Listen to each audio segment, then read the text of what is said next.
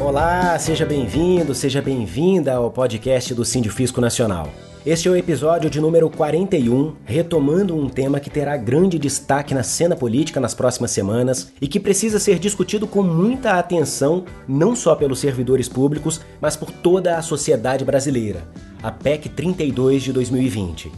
A proposta de reforma administrativa apresentada pelo governo federal à Câmara dos Deputados, se for aprovada com o texto inicial, vai ser um verdadeiro presente de grego para quem depende do serviço público, ou seja, todos nós brasileiros, da iniciativa privada ou de qualquer setor corremos o risco de sofrer uma queda na qualidade e na quantidade de serviços essenciais e ainda assistir de braços cruzados a uma concentração de superpoderes nas mãos de agentes políticos.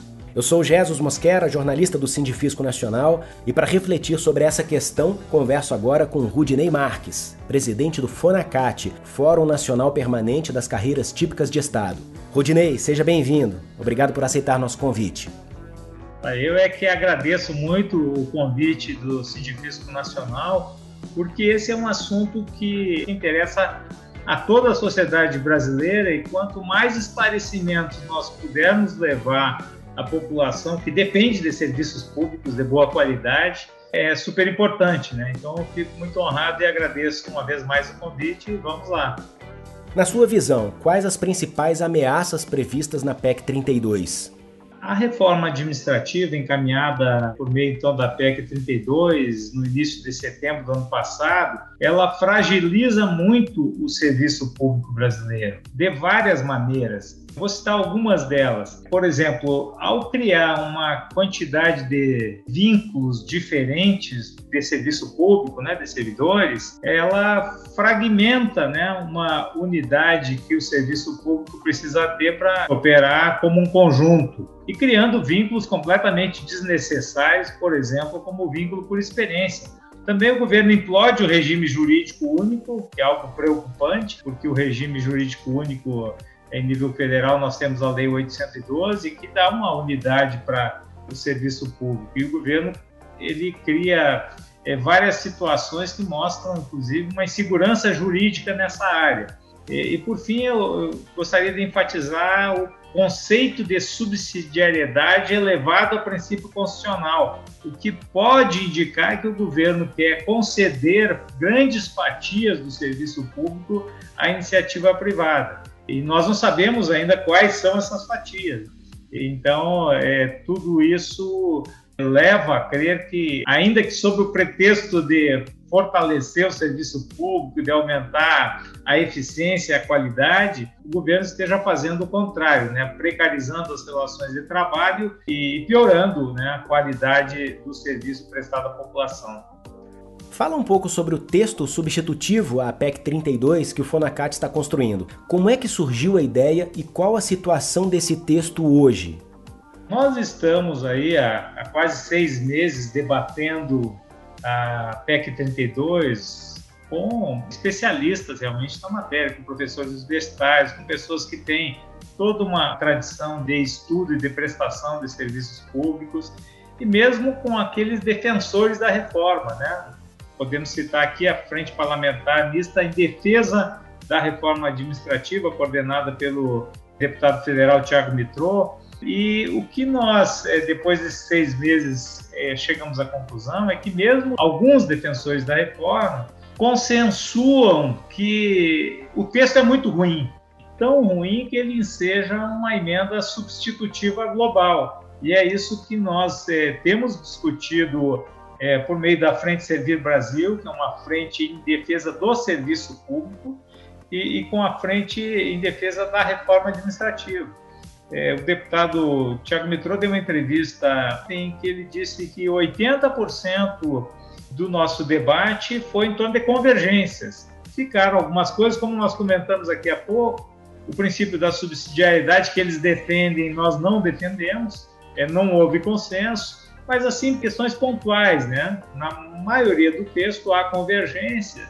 Nós pedimos agora, o professor Israel esteja com o presidente da Câmara, Arthur Lira, para que nós possamos levar até ele esses consensos. E se nós conseguirmos isso, ganharão servidores públicos que terão mantidos aí os fundamentos do serviço público brasileiro, ganharão os defensores da reforma, porque o texto pode avançar a partir desse consenso aí entre interessados na, na matéria, ganha o próprio governo, que pode dizer que aprovou a reforma administrativa, ganha o presidente da Câmara, que tem que mostrar serviço logo nos primeiros meses de mandato.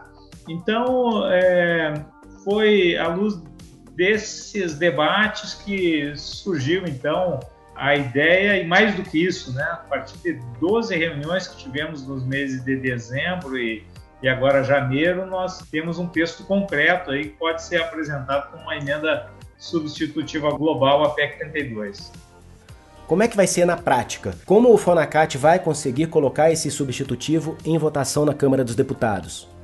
É, sim, o substitutivo ele tem o mesmo valor de uma emenda à, à proposta de emenda constitucional, né? Quer dizer, ele também precisa das 171 assinaturas válidas para ser apresentado, o, o que também nos traz outra dificuldade, porque nós estamos no meio de uma pandemia, né? É, os parlamentares que antes nós encontrávamos nos corredores do Congresso para pegar assinatura nas emendas, hoje é muito difícil você encontrar um parlamentar presencialmente e de forma virtual é, é, também não tem sido muito fácil, o que nos mostra assim o desafio que nós temos pela frente, né? Convencer 171 parlamentares a subscreverem a nossa emenda é, substitutiva global.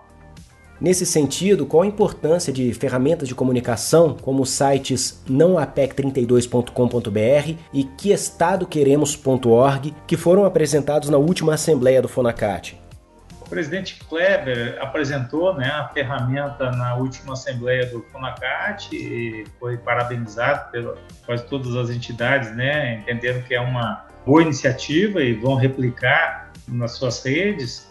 Outras entidades, como a própria Anesp, está criando um site complementar com repositório de informações sobre o Estado brasileiro. Enfim, são iniciativas que têm que ser louvadas aí pelo conjunto do funcionalismo, porque elas buscam esclarecer e, mais do que isso, como no caso do Sindifisco, mobilizar é claro que a sociedade, na medida do possível, a gente tem que sensibilizá-la, porque muitas vezes ela recebe o serviço público e não sabe que do outro lado do balcão tem pessoas que se especializaram décadas para dar um atendimento de qualidade. Eu já fui servidor da Receita Federal, por exemplo, eu sei que um auditor, quando vai a campo, ele tem que dominar um cabedal aí de leis, né, de normativos, isso é, acontece com o acúmulo de uma expertise ao longo, muitas vezes, de décadas, né? Então, é, a sociedade, na medida do possível, precisa ser sensibilizada para se dar conta do que pode acontecer com o serviço público se ele for fragilizado, como o texto da PEC 32 é, indica. Mas eu tenho esperança aí que nós é, consigamos, é, pelo menos entre os servidores, entre os alguns congressistas que têm um espírito público mais desenvolvido, tratar esse assunto com a responsabilidade que ele exige, sabe? Muitas vezes você chega para conversar com um parlamentar e ele diz, não, eu voto, eu nem quero saber sobre isso, eu voto com líder, né? A gente tem que mostrar que não é assim. Não é assim, que é a vida de pessoas que estão em, em jogo e se o serviço público sobretudo no pós-pandemia, quando a CEPAL mostra que a pobreza extrema e a pobreza na América Latina vão passar de 50%, é o Estado que tem que estender a mão. Então, é, não se pode pensar que o Estado não seja fortalecido e qualificado para dar conta de toda essa problemática social que nós já estamos vendo, né, que está acontecendo, mas que pode se intensificar muito ainda no pós-pandemia. Rudinei Marques, presidente do FONACAT, Fórum Nacional Permanente das Carreiras Típicas de Estado, obrigado pela sua presença aqui no podcast do Sindifisco Nacional. Eu também agradeço a oportunidade do Sindifisco Nacional de levar né, essa visão sobre a PEC, sobre os riscos do serviço público. Nós temos, nós temos além da PEC 32, a PEC 186, que, enfim, cria condições para o governo reduzir jornada e reduzir remuneração. Ela é, é muito preocupante e temos um, um, achatamento salarial que pode se estender por uma década. Né? Então, bom, cabe a nós, cabe ao Sindifisco, com a discussão qualificada que ele tem feito, sobretudo na questão tributária, né? Isso tudo tem que ser colocado na mesa do debate agora e ela tem que ser ampla, né? E, e, e para isso o movimento fascista é fundamental. Parabéns pelo trabalho do Sindicato. Até a próxima. Agradeço também a você que está sempre com a gente nos ouvindo. Não perca os próximos episódios do podcast do Sindifisco Nacional. E se quiser saber mais sobre a PEC 32, acesse o site nãoapec32.com.br. Lá é possível acompanhar em tempo real a expectativa de voto de cada deputado e cada senador em relação à proposta de reforma administrativa do governo federal. Tem um filtro pelo qual você pode selecionar os parlamentares por estado que eles representam e pode dividi-los em três grupos: favoráveis, contrários e indecisos. Ao lado do nome de cada um tem os contatos, telefone, e-mail, redes sociais, para que você possa cobrar do seu ou da sua representante o posicionamento que você considera mais justo. Da mesma forma, no site queestadoqueremos.org, você encontra a relação dos parlamentares com a expectativa de voto de cada um e um repositório de informações que podem embasar a produção de conteúdo e as discussões sobre o tema. O Sindifisco Nacional vai continuar com a cobertura jornalística intensa sobre este assunto. Então continue com a gente para não perder qualquer atualização. Até o próximo episódio. Tchau, tchau!